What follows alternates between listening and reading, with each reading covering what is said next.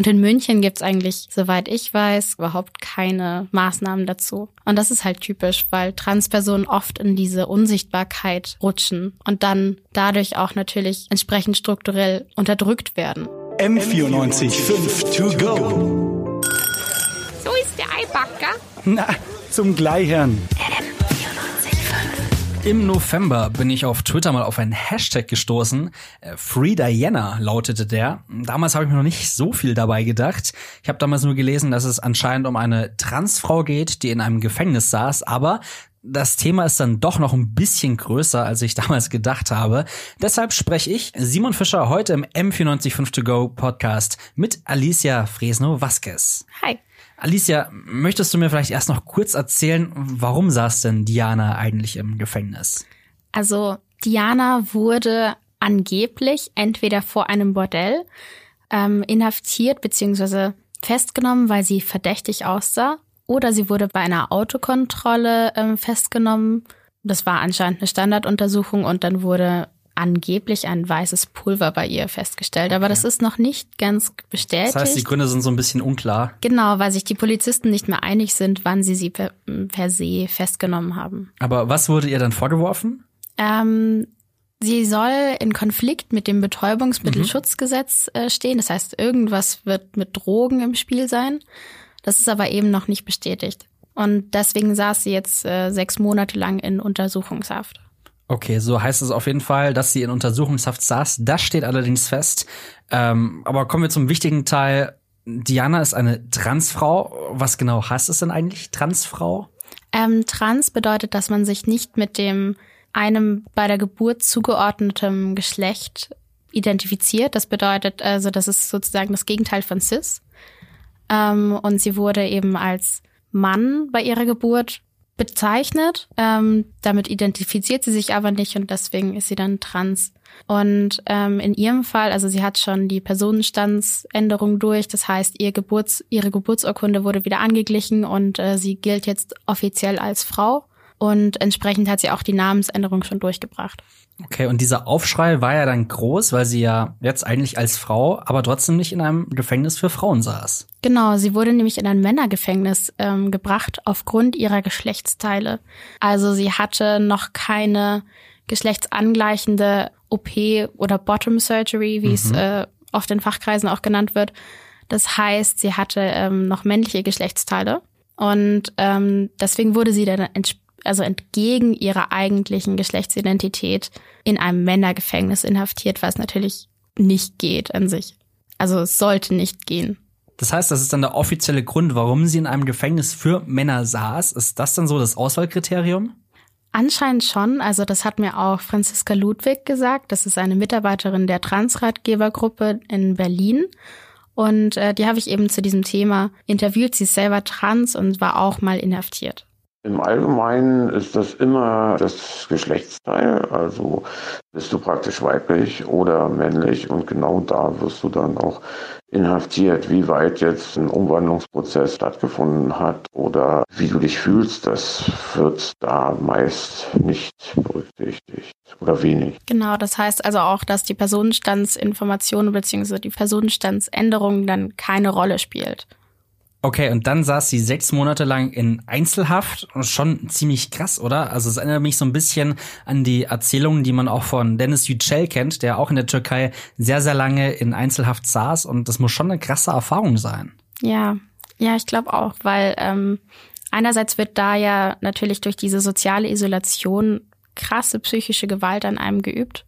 Und noch dazu ist man dadurch, dass die Einzelhaft oft als Schutzmaßnahme ähm, genommen wird, ist man, naja, man wird, da man im falschen Gefängnis ist sozusagen, also nicht entsprechend seiner Geschlechtsidentität, wird man vom Staat konstant misgendert und wird dann auch entsprechend von Mitinsassen, von Wärtern und eben von den Behörden nicht korrekt behandelt. Und das ist auch unfassbarer psychischer Druck für diese Inhaftierten. Werden dann Transmenschen eigentlich allgemein anders im Gefängnis behandelt oder ist das nur so der eine Punkt? Ähm, grundsätzlich haben sie beim Eingangsgespräch sozusagen die gleichen Rechte. Also sie werden genauso behandelt wie äh, die Cisgender-Inhaftierten. Ähm, allerdings bei der Untersuchung gibt es auch schon Unterschiede. Also man wird halt vorher untersucht, ob man Mhm. irgendwelche gefährlichen Waffen dabei hat oder sowas. Und ähm, es gab Fälle, wo Transpersonen oben von äh, einer Frau untersucht wurden und untenrum von einem Mann. Also halt halb männlich, halb weiblich wahrgenommen werden, auch äh, schlussfolgernd. Und ähm, an sich haben sie äh, den Anspruch auf medizinische Leistungen, die sie brauchen, logischerweise, weil sie halt als Menschen wahrgenommen werden.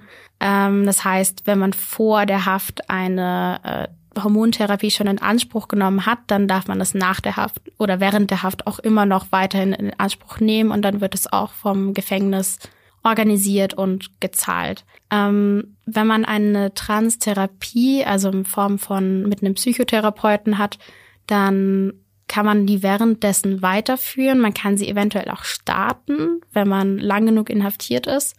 Aber das ist einiges an Papierkram und es braucht wirklich viel Zeit, dass man das organisiert bekommt. Und ähm, ja, also an sich haben sie durchaus rechtliche Zusprüche, aber es kostet immer wahnsinnig viel Energie. Okay, das ist verständlich, wenn man sich dann, also wenn man sowieso schon im Gefängnis sitzt und dadurch ein Problem hat, beziehungsweise noch in Untersuchungshaft sitzt und dann noch andere Probleme dazukommen, kann ich sehr gut verstehen, dass es dann auf jeden Fall auch irgendetwas mit einem macht. Gibt's denn da bis jetzt eigentlich keine Ideen, wie man das irgendwie vielleicht anders handeln könnte? Irgendwie nicht so ganz. Also, naja, in Berlin gibt's Angebote, dass zum Beispiel die ähm, Manometer-Gruppe ähm, sozusagen Seminare anbietet für Behördenmitglieder, die im Justizvollzug arbeiten. Das heißt, ähm, die bieten sozusagen Sensibilisierungskurse an, aber das ist nicht Pflicht. Und dadurch, dass es halt eine so geringe Gruppe ist, zumindest in, in Ansicht der, ähm, der Behörden, es ist sehr schwierig, da irgendwas Massenmäßiges durchzusetzen, weil die, der Staat letztendlich dann glaubt, dass es nicht wichtig genug ist, das für viele Leute durchzusetzen. Und in München gibt's eigentlich, soweit ich weiß, gibt's da überhaupt keine Maßnahmen dazu. Und das ist halt typisch, weil Transpersonen oft in diese Unsichtbarkeit rutschen und dann dadurch auch natürlich entsprechend strukturell unterdrückt werden. Okay, das heißt, von staatlicher Seite gibt's da auch nicht nur Leute, die sich nicht dafür zuständig fühlen, sondern auch sehr, sehr wenig Unterstützung anscheinend. Ähm, also ein Thema, über das wahrscheinlich eher so auch nicht gerne berichtet wird. Genau, es ist auch unfassbar schwer, da recherchemäßig was zu finden. Also ich habe mich quasi durch das gesamte Internet gewühlt, habe sehr viele Rechtsanwälte angerufen, um da eigentlich ähm, den als Interviewpartner dann für den Podcast oder für den Beitrag ursprünglich ähm, zu bekommen, aber es war quasi unmöglich, ähm, weil sich einfach viel zu wenig Leute damit auskennen. Also ich habe einen einzigen Anwalt gefunden, der sich mit Strafvollzugsrecht und mit transsexuellen, mit dem transsexuellen Gesetz auskennt. Und der hat dann gemeint, dass äh, kurzfristige Interviewanfragen nicht okay sind und generell mit Juristen ins Gespräch zu kommen, ist sehr schwer. Ist ja so schon relativ schwierig und trocken oftmals. Ja, und auch ähm, der Justizvollzugsanstaltsleiter, langes Wort, ähm, der wollte auch nicht mit mir reden. Also der hat mir nur eine schriftliche Auskunft gegeben, sozusagen. Also es ist irgendwie, es ist Gefängnis, beziehungsweise der, der Vollzug der Justiz irgendwie so eine Blackbox. Ja. Und wenn dann noch dazu dieses Trans-Thema rankommt, wo echt wenig sich wirklich fachlich basiert auskennen und das sozusagen nur ein, ein privilegiertes ähm, Thema ist. Also da beschäftigen sich ganz viele junge, vorwiegend weiße Leute mit, ähm, die auch gut gebildet sind. Und wenn man nicht direkt davon betroffen ist, dann beschäftigt man sich damit nicht. Und ähm, das ist einfach, da kommen zwei Blackboxes sozusagen aufeinander zu und das macht die Recherche unglaublich schwer. Ja, und so wird auch diese ganze Sache an sich nicht nur in der Recherche, sondern eben dann auch im Strafraum oder im Gerichtsraum anscheinend komplizierter. Ähm, was glaubst du denn? Gibt es vielleicht irgendwie einen Weg, wie man das Ganze ändern kann oder wie man vielleicht auch diesen Umgang der Gesellschaft mit dem Thema ändern kann oder muss? Also ich glaube, Aufklärung ist da immer die allerwichtigste Sache und ein gewisser Grundrespekt ist unfassbar wichtig. Ähm, man muss halt Menschen einfach so wahrnehmen, wie sie wahrgenommen werden wollen, besonders eben in Bezug auf Geschlechtsidentitäten. Und ein bisschen Empathie schadet niemandem, würde ich sagen. Ähm, insofern letztendlich würden halt äh, Bildungsinitiativen äh, helfen, auch wenn zum Beispiel in den Ländern schon in der Schule im Sexualkundeunterricht irgendwie mehr Aufklärung gibt über diverse Geschlechtsidentitäten oder Sexualitäten, dass da einfach mehr Wissen drankommt. Und das, glaube ich, würde helfen. Und ähm, Franziska Ludwig hatte auch einen speziellen Wunsch, sozusagen. Also persönlich würde es wirklich nur äh, für ja wünschenswert halten, dass halt Menschen, die so schon eindeutig da auf äh, das von ihnen angestrebte Geschlecht zumarschieren, ebenfalls dann in genau solche Gefängnisse kommen. Also eigentlich recht simpel, aber verständlich. M94 5 to go.